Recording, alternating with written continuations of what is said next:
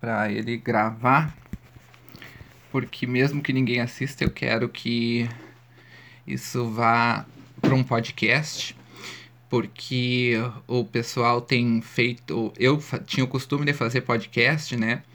E aí eu, oi Gabriel, primeira pessoa assistindo, não vai me deixar falando sozinho aqui. é, porque esse é um assunto que eu acho muito interessante e eu queria falar e eu, eu tava procrastinando de falar isso porque eu fiquei com aquela ideia de esperar o momento certo, ter um tá arrumadinho, tá isso, tá aquilo, é, fazer todo um roteiro e eu pensei assim, se eu for esperar o momento certo para falar sobre um assunto e gravar o vídeo, eu vou acabar não fazendo nunca. Então a gente é, oi, oi Matheus, oi Renê, não me deixem aqui falando sozinho, né? E eu vou esperar o momento certo para fazer. Na verdade, o momento certo é o momento que a gente faz, porque daí a gente aprende fazendo, né? É, oi Mauro, então assim, é, eu propus, propus, tive essa ideia, né? de falar sobre isso, porque é um tema bem interessante. E oi, Bebel, oi, ai que bom que tem gente vindo aqui me assistir. Como é que vocês estão nessa quarentena? Oi, Jaque. É, espero que vocês gostem. Saudades também, Renê. É, depois eu vou deixar no IGTV. Oi, Natália. Vou deixar no IGTV, se der para deixar. Tá escuro assim, porque eu gosto do escuro. Bom, é, a primeira coisa que eu quero deixar claro que nesse vídeo a minha intenção nessa live aqui é fazer uma reflexão, né, expor um, uma, um pensamento, uma ideia, é uma maneira diferente de pensar que eu tive ao, ao longo dessa quarentena, eu venho pensando bastante, que é referente, oi Dani, à saúde mental né? Saúde mental. O que, que é saúde mental, né? E, e do que se trata? O que, que define oi, oi, oi? é, o que, que define uma pessoa como saudável mentalmente ou não, né? Porque assim, é, eu quero deixar claro aqui que não que não tenho intenção nenhuma, em nenhum momento, de desmerecer a indústria farmacêutica. Não quero aqui falar que a indústria farmacêutica é uma máfia, como falam por aí, não, porque ela tem o seu valor. Não quero desmerecer nem a psiquiatria, psicologia, nenhum tipo de tratamento, porque todos têm o seu valor. A questão é só levantar uma reflexão, tá? Não é agredir, não é falar mal, mas sim pensar, né? É... Bom, eu tava refletindo esses dias e todo mundo sabe que, que existe um padrão que se criou de beleza, né? Todo mundo sabe, já tem o estereótipo de beleza por aí. E, e as pessoas hoje em dia sabem que o padrão de beleza não é uma coisa que deve é, ser seguido, que é uma coisa que inventaram e querem impor pra gente que todo mundo tem que ser daquele jeito. E aí eu pensei, tá, e com relação à saúde mental, o que que define? Será que nós, a sociedade não criou um padrão de saúde mental e quer que todo mundo seja igual? O que, que é a saúde mental, né? O que, que faz uma pessoa ser saudável ou não? né? Como é que ela é diagnosticada como saudável? Daí eu fiquei pensando, né? E fui buscar, né? É, por quê? Porque diagnóstico para doença existe um monte. Oi, gente, eu não vou ficar dando oi para todo mundo que senão vou acabar acabar só dando oi, tá? Obrigado por quem assistir, continuar aqui, tá? É, e aí, o que que define? Aí fui procurar, né? Porque assim, se vocês olharem no, eh, especificamente sobre saúde mental, existe a, a CID, né, que é aquele que é o, o, código de doenças lá, e existe o DSM, que é o outro código dos Estados Unidos. Então, tem lá os sintomas que definem um problema mental. Se vocês olharem, principalmente a DSM, que é lá do, dos Estados Unidos, existem muitos tipos de doenças mentais e muitos é, sintomas, tá? outra coisa que eu quero deixar claro, não estou dizendo que não existam, existem. Mas se a gente for seguir o DSM, ele tem assim bem específico que tem que ter esse, esse, esses sintomas e, e dessa e dessa e dessa forma. E assim como aqueles aqueles é, eu não sei se você sabe, mas tinha aquelas revistinhas, deve de ter ainda do João Bidu, que vinha com os testes, assim, se você é marcar tantos pontos, você é isso, se você marcar tantos pontos, é aquilo. É basicamente quase isso. A CID não é tanto, mas DSM é. E, de uma certa maneira, qualquer pessoa que fizer esse teste vai acabar é, encontrando sintomas para alguma doença né? Então eu pensei assim, tá, mas não. Então significa que todo mundo tem doenças mentais? Não, né? Todo mundo, a maioria das pessoas é saudável. Aí fui procurar se existia uma definição para a saúde e qual era essa definição. Oi, não me, que bom que tem gente aqui, né? É, e aí eu procurei, né? Qual a definição de saúde mental? Né, segundo a psiquiatria. Não encontrei, né? Para minha, para minha surpresa, eu não encontrei uma definição de saúde mental que seja assim, ó, da da Associação Brasileira de Psiquiatria ou do, da OMS, né, falando de saúde mental. Encontrei alguns sites de alguns psiquiatras que fazem uma definição de saúde mental, mas eles têm algumas contradições, por exemplo né? Alguns dizem umas coisas que se contradizem. Então eu fui no site da OMS e procurei a definição de saúde no geral, né? Já que não encontrei a da saúde mental especificamente. E aí eu encontrei, a definição de saúde da OMS é a seguinte, né? Saúde é um estado completo, físico, mental e social de bem-estar, e não apenas a mera ausência de doença. Então, quer dizer, uma pessoa pode ser doente, mas ser uma pessoa saudável. Né? Isso no, na saúde geral. Como assim? Uma pessoa pode ter. Oi, Mati! Oi, todo mundo que chegou depois também. Fiquem comigo aí. Me falem se não tiver boa conexão, tá?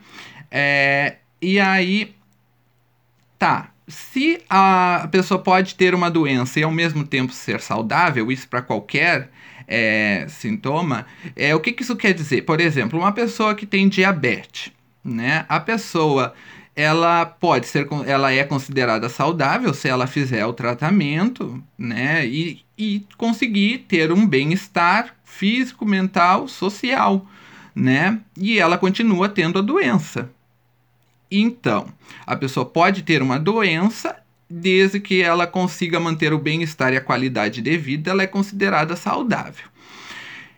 Então, e como eu disse para vocês, eu entrei em alguns sites de alguns psiquiatras que eu encontrei e, e, encontrei a definição de saúde. Uma delas era inclusive contraditória. Dizia o seguinte: dizia saúde, uma pessoa, saúde mental é ausência de doença sendo que a própria OMS fala, no geral, que uma, a saúde não é a ausência de doença.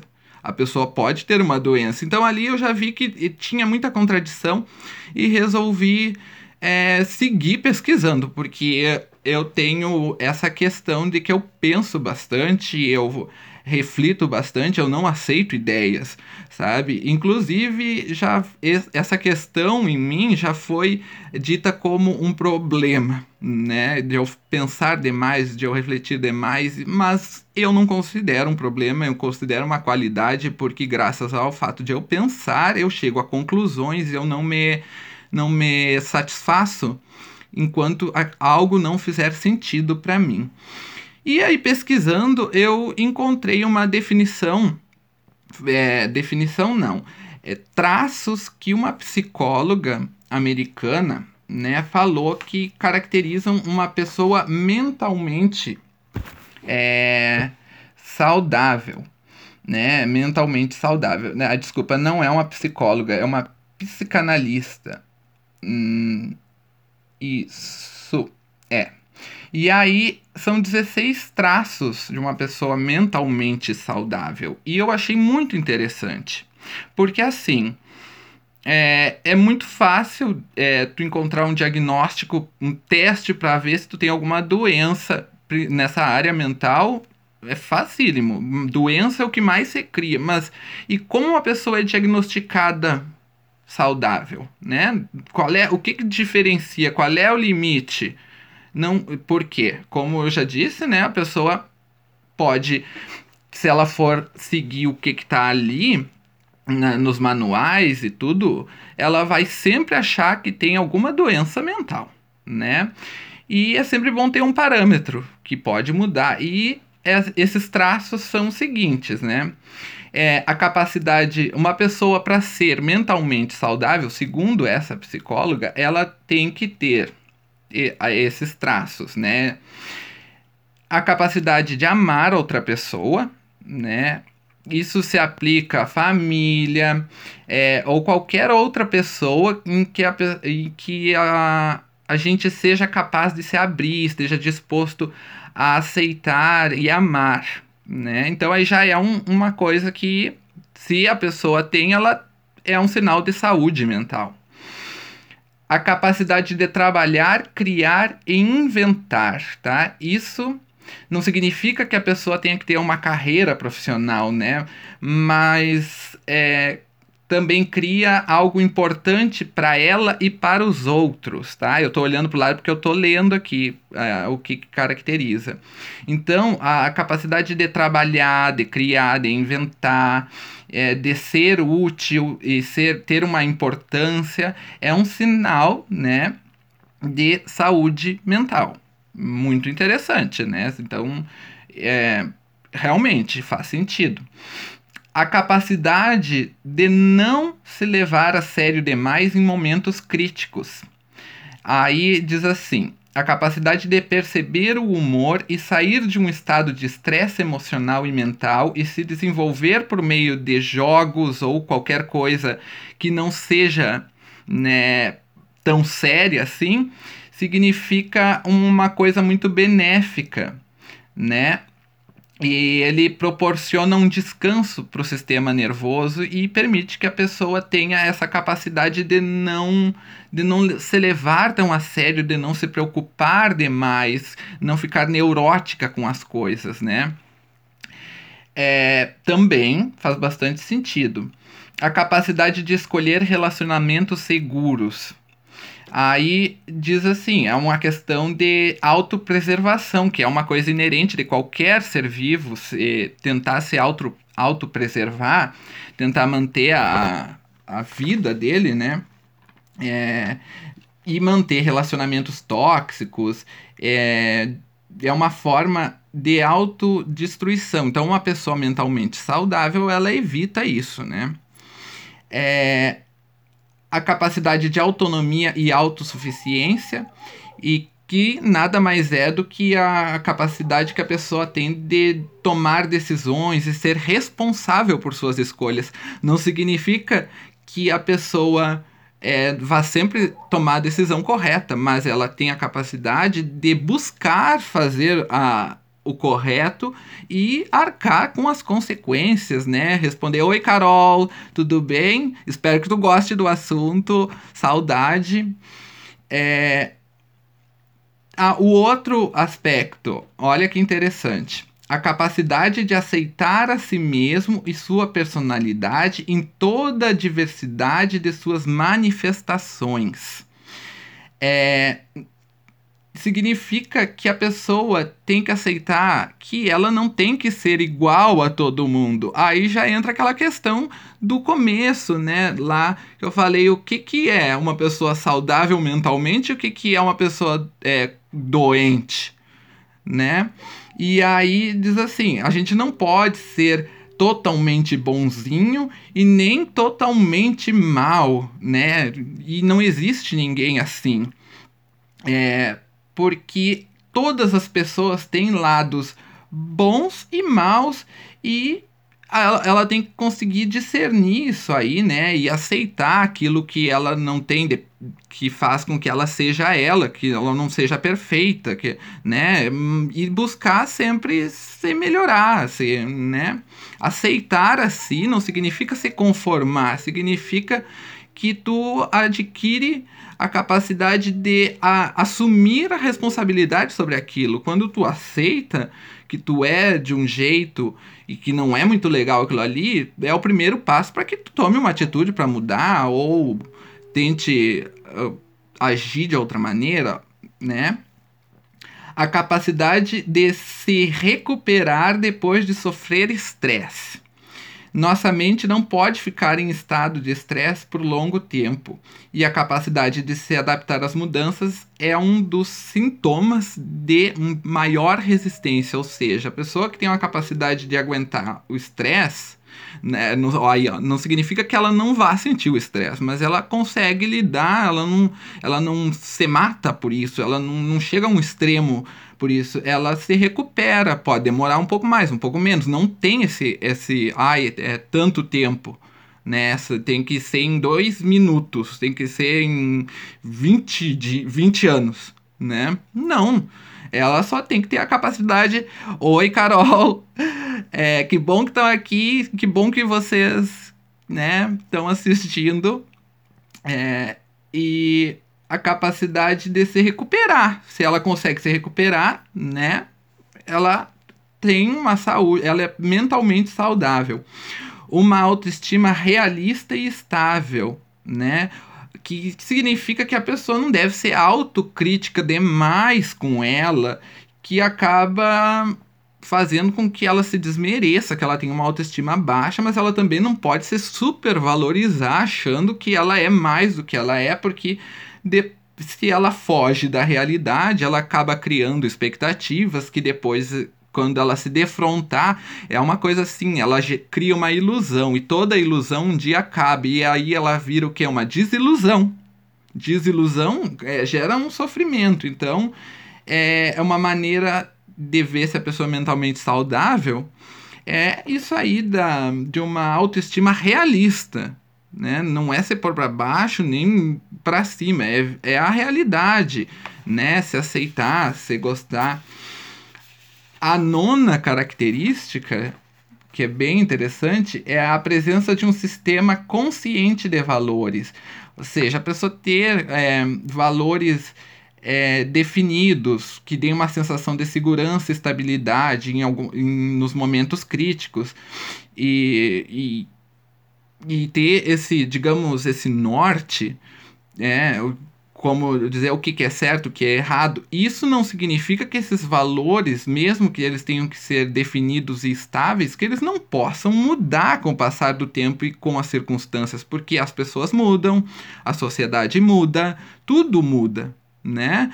E, e a gente também tem que ter essa capacidade de mudar, porque a é só parar para pensar. É, um tempo atrás, né, pra, vamos usar essa questão de, de sistema de valores é, como uma base de certo e errado.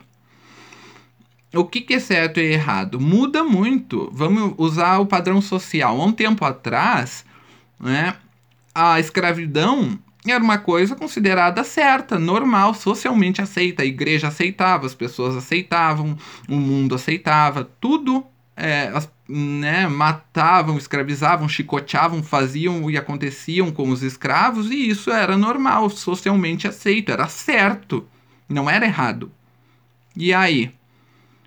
Então não pode ser uma coisa que, que não esteja é, que seja estanque, que não mude. Tem que ser uma coisa que seja mutável conforme as situações, conforme a evolução da pessoa, conforme a maturidade, conforme o, a sociedade, ou conforme ela vive, né? Não é uma coisa que não pode mudar.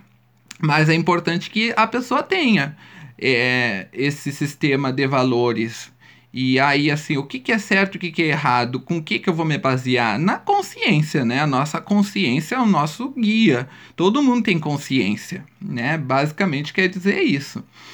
a capacidade, a décima, a capacidade de sentir todos os tipos de emoções e aguentar o estresse associado a elas. Então, sentir emoções e percebê-las é, sem exagerar demais é um sinal muito importante de saúde mental. Então, a tristeza é uma emoção, né? A raiva, a alegria, todas elas. Só que a gente também, assim, a pessoa se sente triste, aí já começam a dizer que ela não tá bem. A questão não é essa, não, não é que ela não vá sentir, é simplesmente ela saber enxergar e lidar com essas emoções, aguentar o estresse que elas geram, porque a, a vida não é perfeita, as coisas não são perfeitas. E isso não é uma coisa que, a, que, que define a pessoa como mentalmente doente, né? A capacidade de se enxergar de fora, né?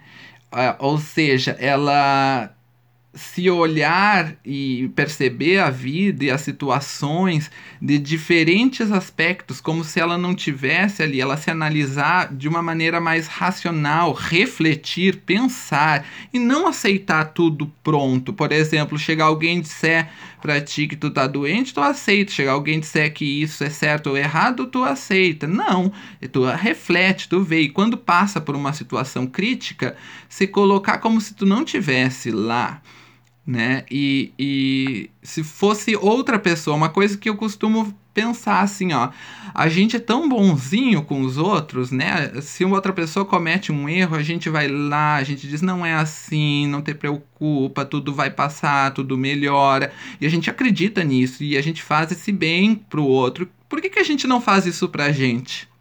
Essa é a capacidade de se enxergar de fora, né? Isso é um traço de saúde mental a capacidade de distinguir claramente entre você e os outros, é, incluindo também emoções e desejos.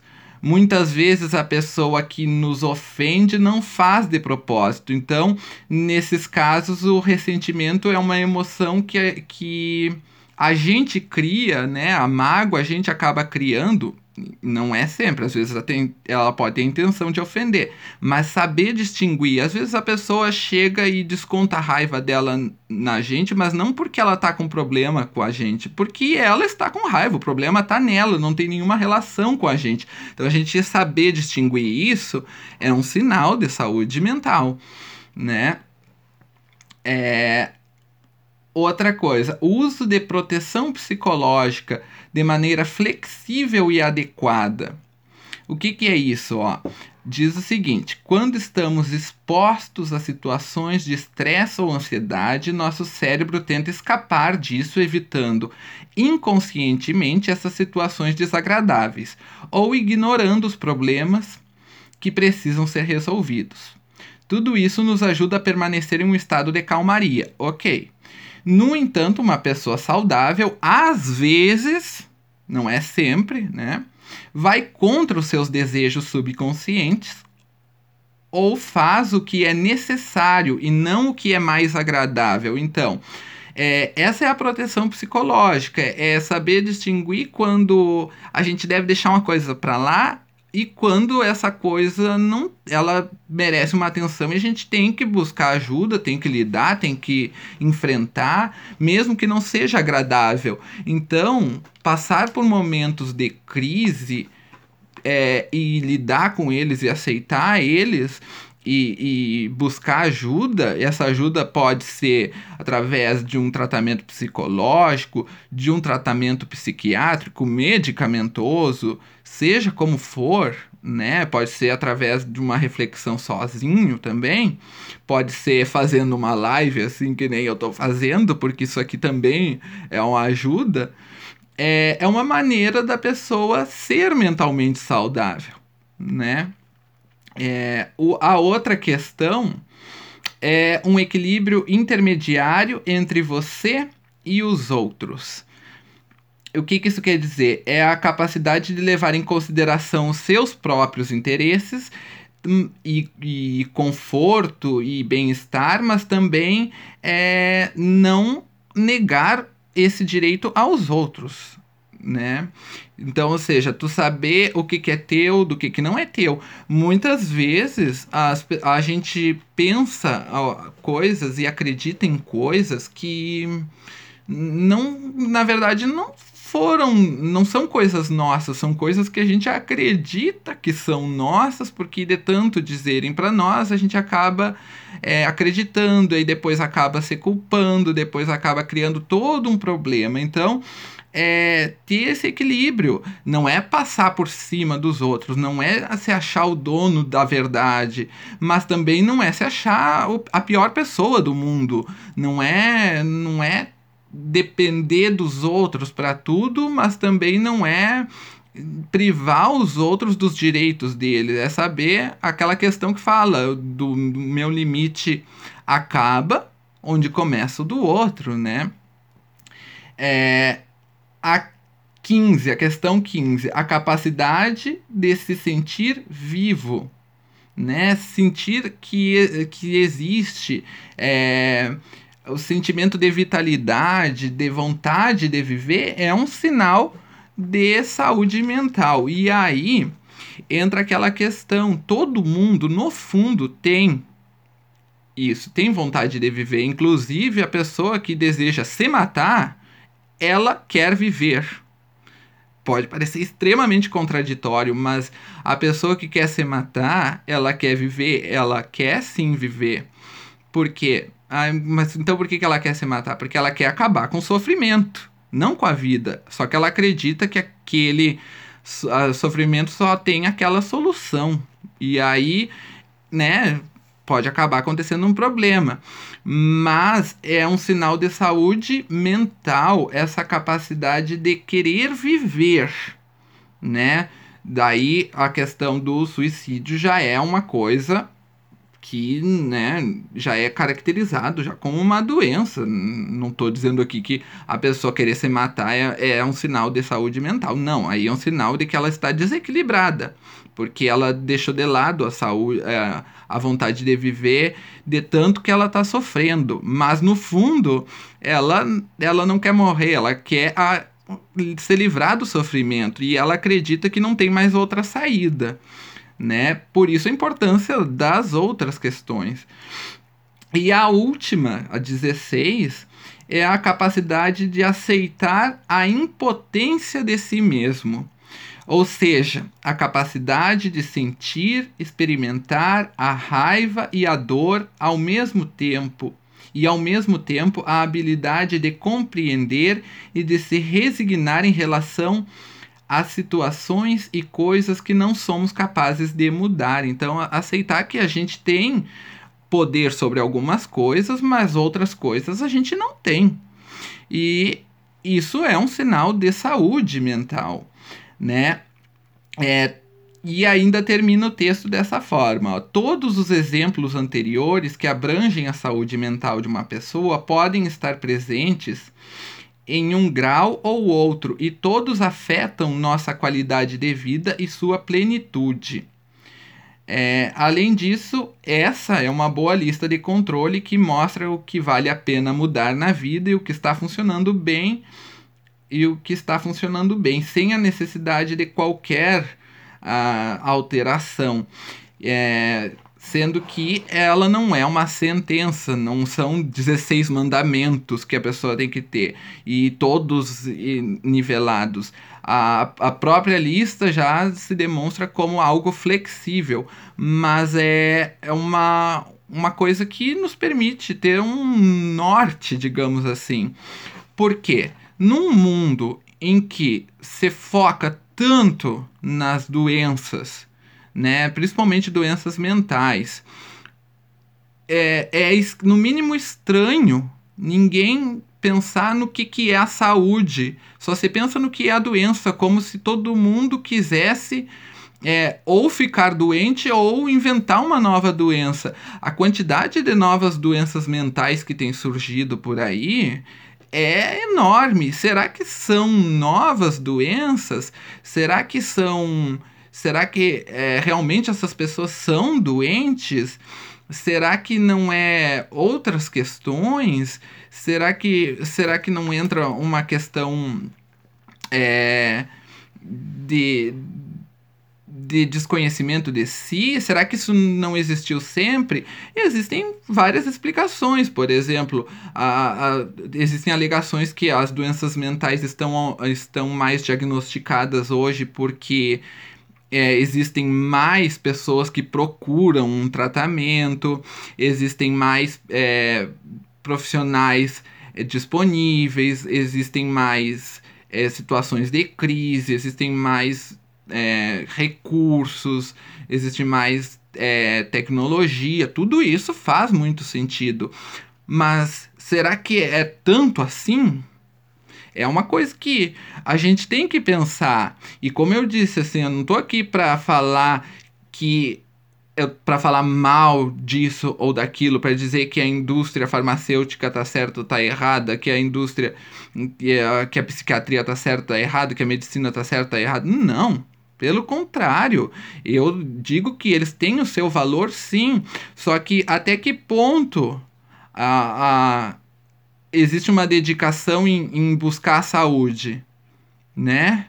Até que ponto? Porque parece que a dedicação hoje voltada é para encontrar doenças novas e não para descobrir o que, que é saúde mental porque cada vez surgem novas doenças e novas, digamos, ramificações de doenças mentais que, que nada mais são, né? Aí é uma questão que eu penso, que eu acredito, e como eu disse, todo mundo é livre para acreditar ou não, né? Mas é só para a gente pensar.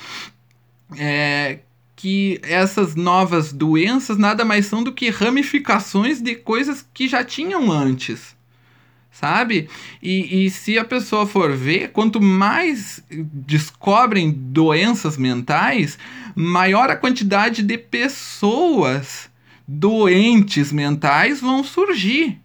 Então, por que, que a gente está tão focado em descobrir novas doenças e deixou de lado a questão da saúde?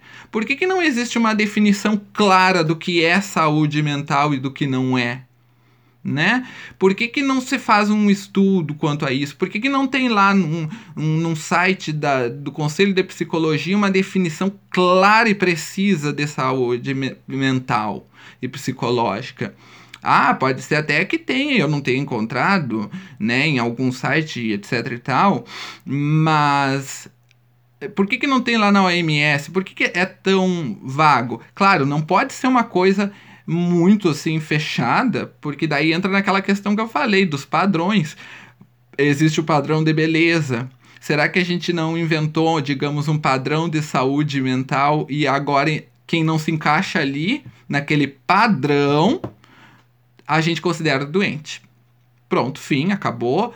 Todo mundo tem que ser igual, todo mundo tem que agir igual, todo mundo tem que ter o mesmo comportamento, ninguém pode ficar triste, ninguém pode ter raiva, ninguém pode ter uma oscilação de humor. Se a pessoa tiver uma tristeza, ela é doente, se a pessoa ela já tá depressiva, se a pessoa é alegre demais, ela é bipolar, se a pessoa é, fica frustrada facilmente, ela tem borderline, se a pessoa, sabe? Olha, a quantidade de doenças são várias. E eu vou falar, por exemplo, é, do transtorno bipolar. Né? O transtorno bipolar, gente, não sou médico, não sou psiquiatra. Eu estou falando aqui como um leigo, né? mas uma pessoa que está refletindo. O transtorno bipolar é caracterizado principalmente pela oscilação de humor né, em dois polos. Basicamente, o polo maníaco, que é um polo que, em que a pessoa se sente eufórica, tá? em que ela tende a se sentir muito bem, com pensamento muito acelerado, com um raciocínio muito bom, mas também ela tende a ser impulsiva, é, se for grave, ela tende a ter delírios, a gastar demais, de, a ter atitudes impensadas, mas também tem o que chamam de hipomania, que seria, por exemplo, a pessoa estar mais disposta, ela tá com pensamento raciocínio que flui melhor, ela fica mais comunicativa, ela fica mais é, produtiva, ela fica mais alegre, ela fica né, mais é, de, sociável, digamos assim, um pouquinho mais acelerada, talvez. E não é isso que o, que o mundo quer tanto das pessoas, mas isso já é considerado uma característica do bipolar. E aí o polo depressivo, que é quando a pessoa perde, né, as características básicas da depressão. Aí o bipolar é aquele que apresenta assim, ó, ele fica, digamos, é, um determinado tempo num polo, depois ele pode ter um período de normalidade e cair para o outro polo, que seria o negativo. Então, por isso, bipolar, dois polos, né? E tudo bem, tá? não estou dizendo que não existam as doenças, só que cada vez mais elas estão ficando mais abrangentes assim. Por exemplo, bipolar, já fala o nome da doença, bipolar, então ela teria que ter os dois polos. Só que é, já existem, é, se eu não me engano, é no DSM, que é dos Estados Unidos, já caracteriza como bipolar uma pessoa que teve um estado de mania. Então, e se eu, aí eu já não me lembro com certeza para falar assim certeiramente, mas eh, incluindo a hipomania. Então, quer dizer, se a pessoa teve um momento de alegria que durou tanto tempo e, e mesmo que não tenha causado prejuízo, ela já é considerada bipolar. Não precisa nem ter tido a, a, o outro polo. É bipolar de um polo só, já, né? Aí a questão do borderline. O borderline é uma nova doença, digamos assim, nova, que a, o, depois que ela surgiu, a quantidade de pessoas diagnosticadas com essa doença eh, aumentou muito, principalmente nos Estados Unidos, que é onde ela está mais, mais detalhada né, para fazer o diagnóstico é, pelo DSM, que é o manual lá psiquiátrico deles. E aí o que, que é o borderline? O borderline é uma pessoa que também tem oscilações de humor, né? Só que aí entra a questão: qual é a diferença do borderline e do bipolar? Né? Existe uma diferença, sim. É, o borderline ele é ele é hum, digamos assim, ele oscila de humor muito rápido e, e o, o, o borderline, o bipolar, ele tem fases que duram mais.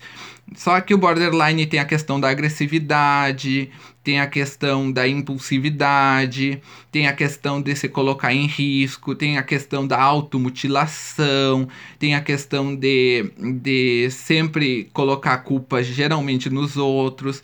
Então, é um, uma doença. Oi! É uma doença que a, é muitas vezes confundida, né? Para ver como, como é necessário ter uma reflexão maior sobre isso, porque os próprios médicos se confundem, muitas vezes diagnosticam uma pessoa como borderline, ela é bipolar e ou às vezes diagnosticam ela como bipolar e ela é borderline, e às vezes dizem que ela tem as duas coisas, sendo que uma coisa é, é uma, outra é outra, e, e no frigir dos ovos elas são tão parecidas que fica difícil de fazer um diagnóstico. E é comum Aí eu vou falar, é, a maioria dos médicos que estão aí pela internet, dos psiquiatras e tudo mais, eles falam que não se dá diagnóstico assim, sem conhecer o paciente, mas a coisa mais comum que eu conheço por aí é pessoas que vão em uma consulta que não dura às vezes nem uma hora e saem de lá já diagnosticadas com tal doença, sabe? Se é tão complexo, como é que ele tem o conhecimento de que é aquilo em tão pouco tempo, né? É uma questão para a gente pensar. É, será que não está sendo meio leviana essa, essa, é, esses diagnósticos, é, a pessoa, claro, se uma pessoa chega numa crise fortíssima, fica mais fácil de diagnosticar, mas mesmo assim, aquilo pode ser reflexo apenas de um momento em que ela está vivendo. Por exemplo, uma pessoa chega porque tentou o suicídio. Às vezes ela tentou o suicídio não é porque ela tenha depressão, porque ela passou por uma crise muito grande que ela não conseguiu lidar, ela precisa de uma ajuda, óbvio mas ela não é uma pessoa que vai precisar de um tratamento para o resto da vida, ela precisa de um período. E, e é muito comum na psiquiatria ter pessoas que precisam de tratamento pro resto da vida, que não nunca mais vão poder largar a medicação. Será? Será que uma coisa que aconteceu às vezes uma vez e, e, foi diagnosticada em 20 minutos de 40 minutos, uma hora duas horas que seja, por um médico, por mais co é, conhecedor do assunto que ele seja, é, é suficiente para eh, caracterizar a pessoa como doente mental, né? E caracterizar ela como uma pessoa que não é saudável. É, é, é isso que eu quero é, compartilhar, sabe? É isso que eu quero hum, falar, é isso que eu quero pensar.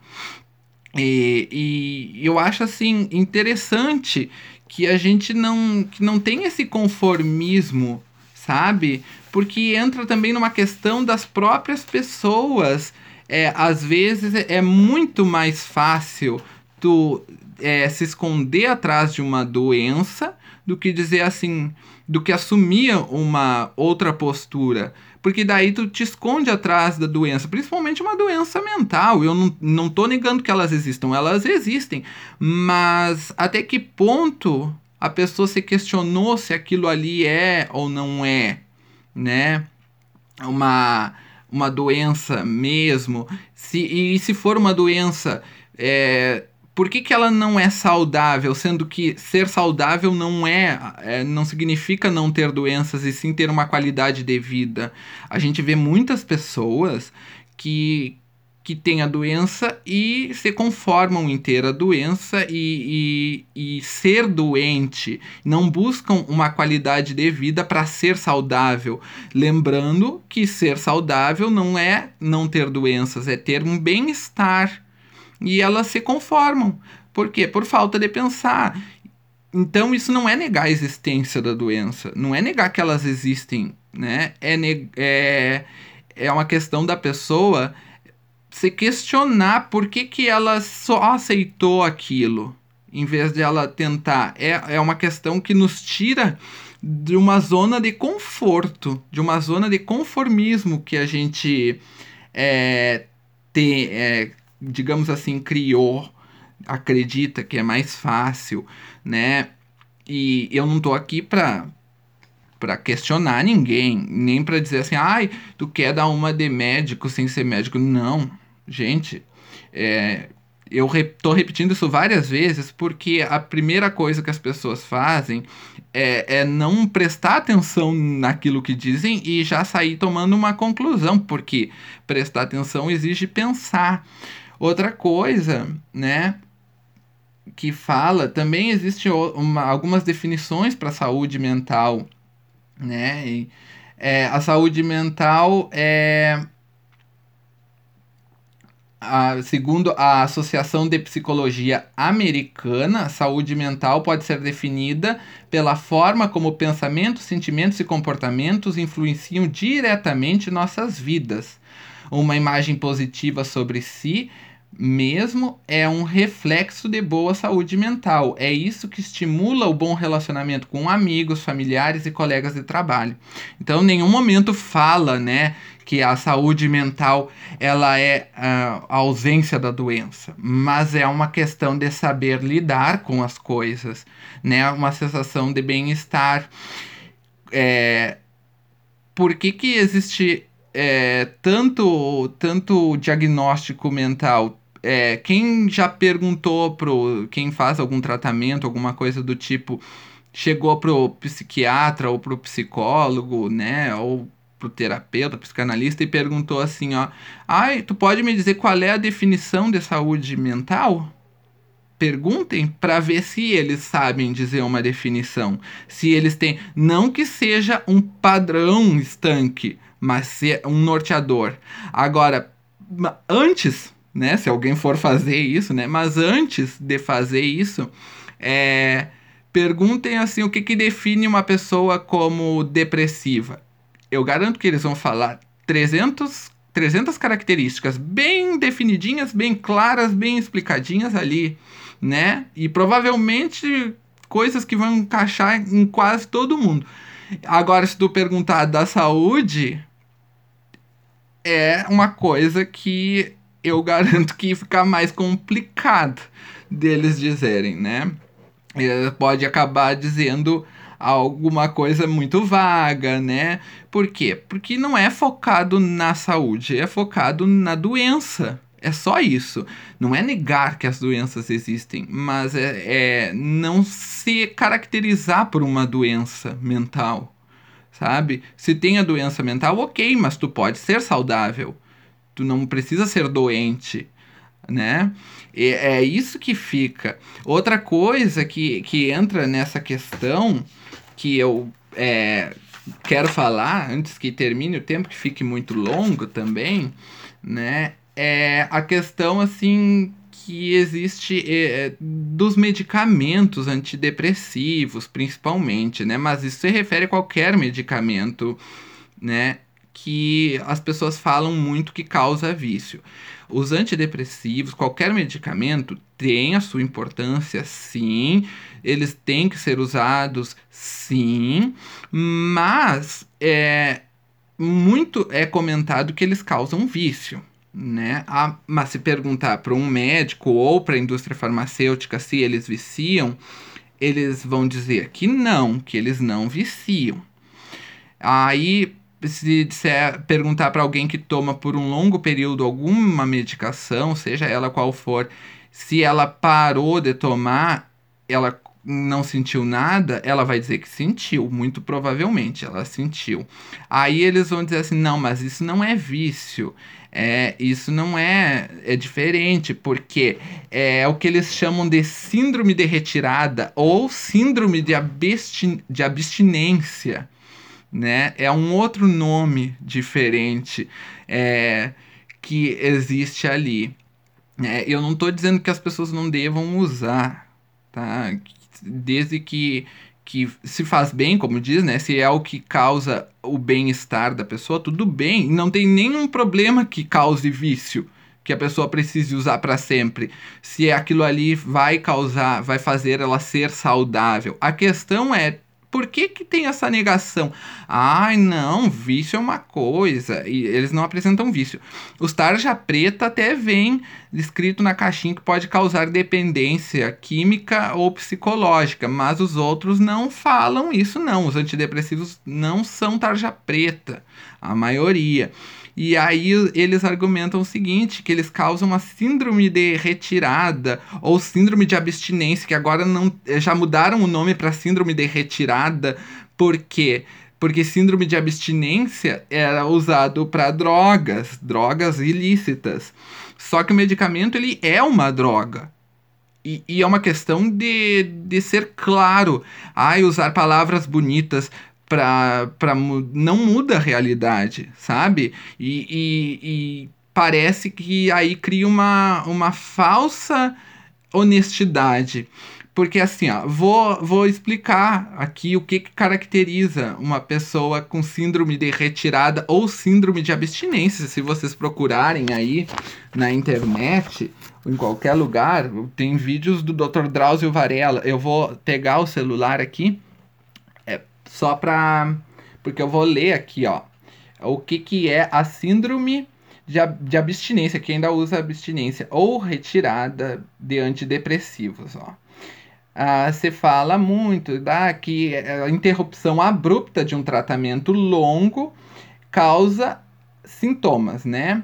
E aí eles surgem entre 24 e 72 horas após a interrupção abrupta, no caso parar, né, sem sem parar do nada, e ela causa os seguintes sintomas: ansiedade, insônia, irritabilidade, explosões de choro, distúrbios de humor, sonhos vívidos, sintomas neurológicos e motores, como tonturas, vertigem, cefaleia, falta de coordenação motora, alterações de sensibilidade, de pele, de e tremores. E isso melhora como? Como que isso melhora? Se a pessoa voltar a tomar a medicação né? É, com o reinício do tratamento, se ela voltar a tomar a medicação em 24 horas, ela já não tem mais essa síndrome de retirada, que não é a mesma coisa que vício, né? É, e isso acaba fazendo com que a pessoa tenha uma piora, né? Se ela tá tratando uma doença, e daí por isso que eu digo, né? Não, não não tô dizendo para ninguém parar de tomar remédio aqui, né? Só tô fazendo essa reflexão.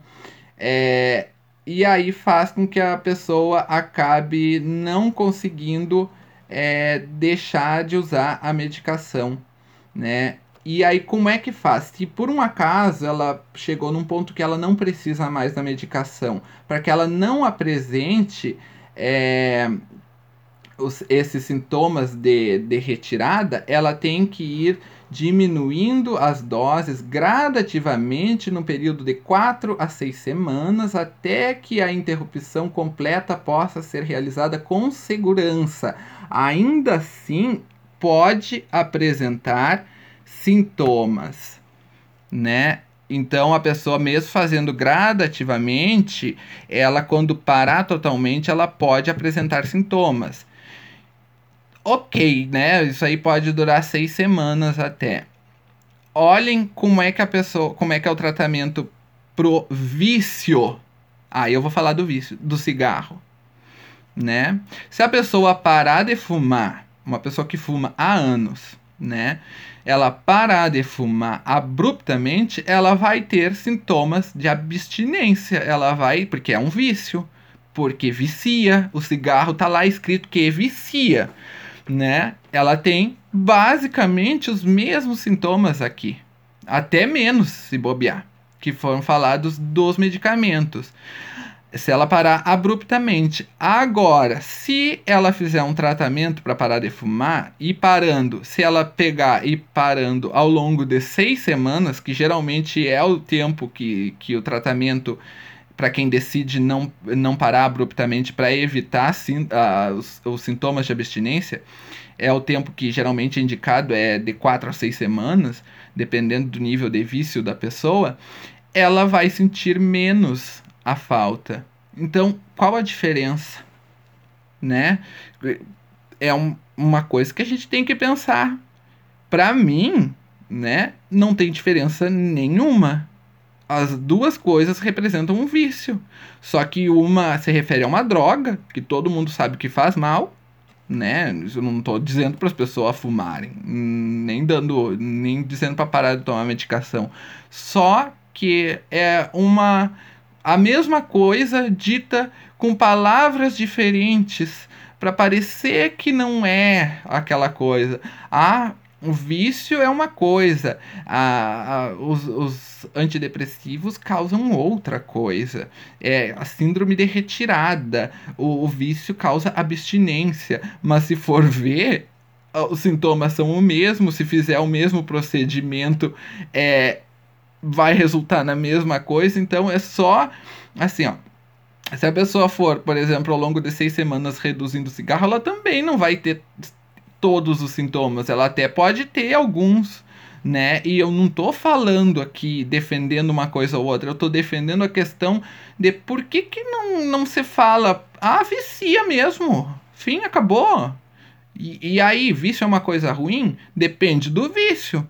Né? Se causa mais bem, por exemplo, o cigarro causa mal, e isso é comprovado. Tá lá, diz que causa vício, claramente. Aí o medicamento, ele causa, ele pode causar mal também, né? Ele tem efeito colateral, mas ele tem um efeito terapêutico. E aí, se a pessoa precisa, né? Não tem problema nenhum. Mas é um estigma que se cria, é um preconceito que surge, inclusive, sabe? Por quê? Por, por uma falta de reflexão e de sinceridade. Só pegar e dizer, ele vicia sim, mas qualquer vício a pessoa consegue se livrar. Se as pessoas conseguem se livrar do vício em crack, que é uma droga fortíssima, até onde eu sei, por que, que ela não conseguiria se livrar de um vício num medicamento se no momento em que ela não precisar mais? Por que, que tem que usar um nomezinho diferente para outra coisa? Aí parece que, na, na minha opinião, né, na minha maneira de pensar, é uma uma coisa que acaba gerando mais preconceito ainda, porque não é sincero, não é verdadeiro, não é direto. Fala, é causa vício sim, mas um vício leve. Aí sim poderia dizer que existem níveis de vício, né, das coisas. Mas dizer que uma que não causa vício é uma mentira na minha opinião, se ele causa abstinência, é porque tem vício. E isso também não é só antidepressivo.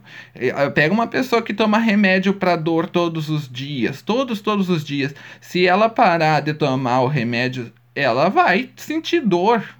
Claro, isso ao longo de anos, né? Claro que não vai ser tão forte também como uma droga. Por isso que eu falo, é um é, deveria ser falado vício mesmo, só que usar níveis, então, dizer é um vício fraco, a chance de viciar é em tanto tempo, né? Porque daí se tu assume que é vício, tu coloca específico. Ó, tu vai fazer um estudo para ver em quanto tempo demora para viciar. O cigarro tá lá, tem o tempo que ele demora para viciar, o crack tá lá. Agora, o antidepressivo não né? Os remédios não, porque eles não viciam, mas eles causam abstinência se tentar parar. Parece que é exatamente isso. É um foco na, na doença e, e em falar coisas bonitas e não ser direto. Poxa, é, eu vi um vídeo de um psiquiatra falando sobre uma paciente que foi diagnosticada como borderline, e eu achei interessante a postura dele, mas como eu disse, os psiquiatras que estão aí pela internet são né, só pelo fato de estarem na internet já mostra que já são mais mente aberta, já estão mais abertos à crítica, porque tudo que está na internet está aberto à crítica, né? E, e eles já são bem diferentes da maioria. É né? uma realidade e ponto final.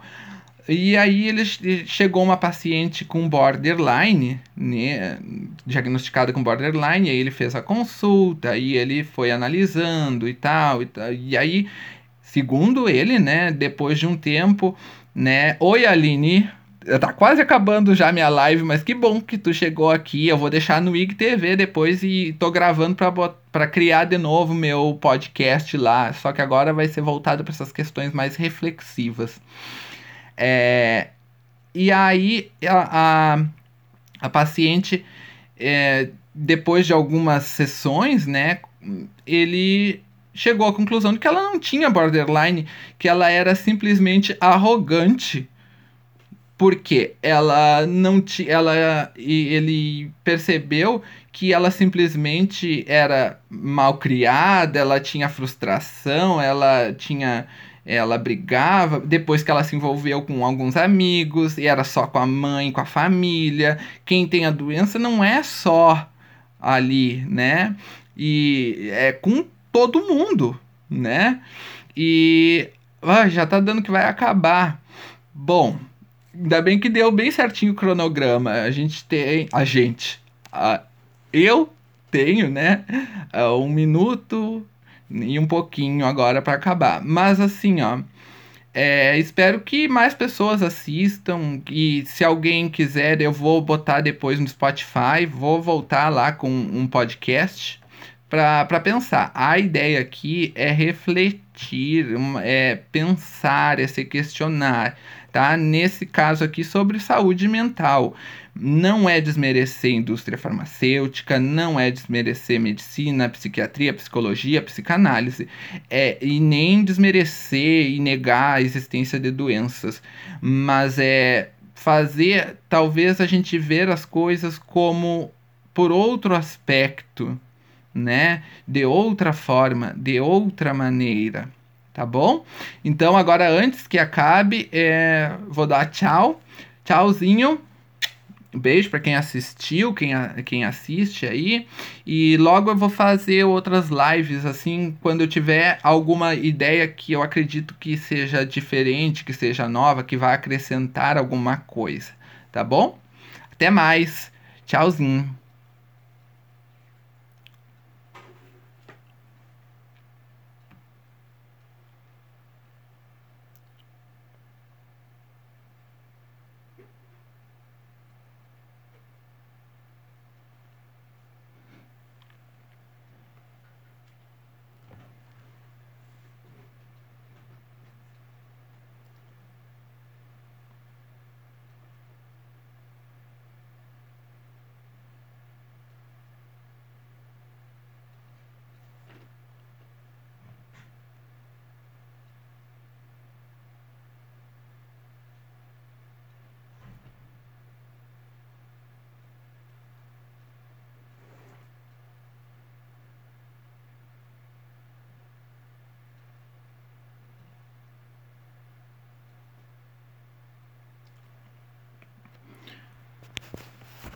Deixa eu encerrar a gravação aqui.